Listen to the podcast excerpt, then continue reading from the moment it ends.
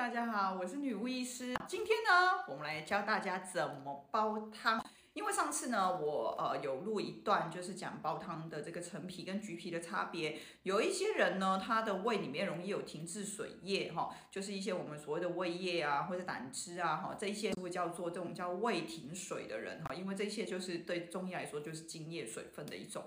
那这种胃停水的人，他常常会影响胃口。那很麻烦，就是这种人呢，你喝的汤汤水水越多，也会影响胃口。所以有很多人他是。嗯，跟我一样很喜欢煲汤，很喜欢喝汤。但是呢，你胃里面有停水，你又还没有把身体体质调好的话，那该怎么样喝汤呢？其实煲汤这个东西哈，我不知道各位有没有听过，有所谓的滚汤跟煲汤或是炖汤哈，基本上。不同的时间哈，你煲汤的时间不同，其实它对身体的一些呃体质的一些影响是不一样的。像滚汤这个汤，它煮的时间是一个小时以内。比如说像番茄蛋花汤，对不对？有一些蔬菜其实是没有办法煲太久的哈，比较偏稍微煮一下就可以了哈。滚汤的话呢，最常见。会造成的问题就是停，它容易造成身体里面水液的停滞。所以一般来说，如果你今天是呃胃口比较差一点，不太想喝水，本来就不是很爱喝水的人哈，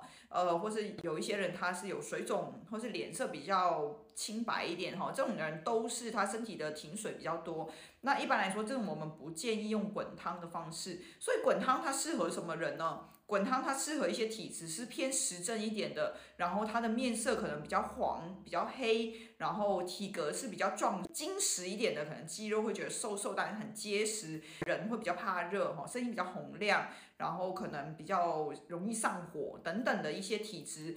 这种体质呢，通常代表他的阴血消化系统是有异常的。那这种人他就会比较适合滚汤哦，因为这样子呢，就可以让他的阴血消化系统稍微比较减缓一点。反过来说，如果你是停水人哈，你的肤色比较黄白、苍白，然后又有水肿啊、肥胖啊，或者一些糖尿病的问题，其实本身来说是不是那么适合去喝太多的汤汤水水？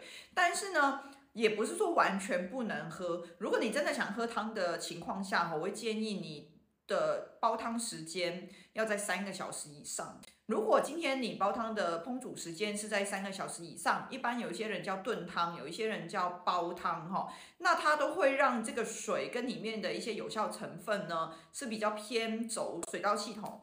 那它会对水道系统是相对来说比较帮助，也就是说它的水是不容易停滞的，跟滚汤是相反的。但是呢，它容易会造成阴血消化系统的堵塞，或是阴血消化系统的症状加重。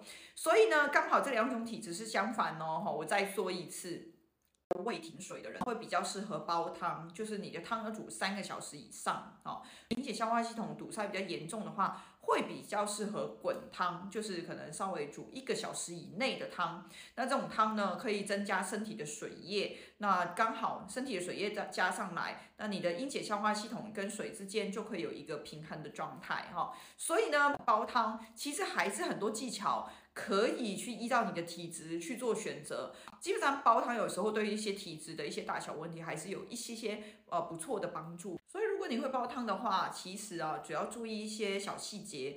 这些小细节如果你会的话，对身体的体质都会有一些不错的帮助。那当然就是说，呃，其实不是只有烹煮时间啦，煲汤其实要适合体质有非常非常多的知识在里面。这个我我不确定未来会不会开课了哈，但是呃，如果你有问题的话，可以尽量提。那比如说从我们选择食材到你的体质是偏偏水道系统问题还是消化系统问题，你的体质是偏虚偏实等等的。前提是你要先对自己的体质有一定的了解。各位可以上我们的这个线上课去学习，因为我们线上课里面基本上就教同学怎么去区分我身体里面的这么多的症状，到底它根本问题在哪里。然后我们可以怎么样去选择出适合我们身体的处方？那当然里面有教到比较专业的部分哈，是教你怎么样去找自己的一个呃调体质的处方。但放心哈，因为我们的课程是为零基础设计的，所以你不用太担心你学不会。我们已经有整理一个 SOP，呃，你只要依循课程里面 SOP 呢，基本上就可以找出自己的处方，而且你会对自己的体质有非常大的了解跟帮助。好，那我们下次再见喽，拜拜。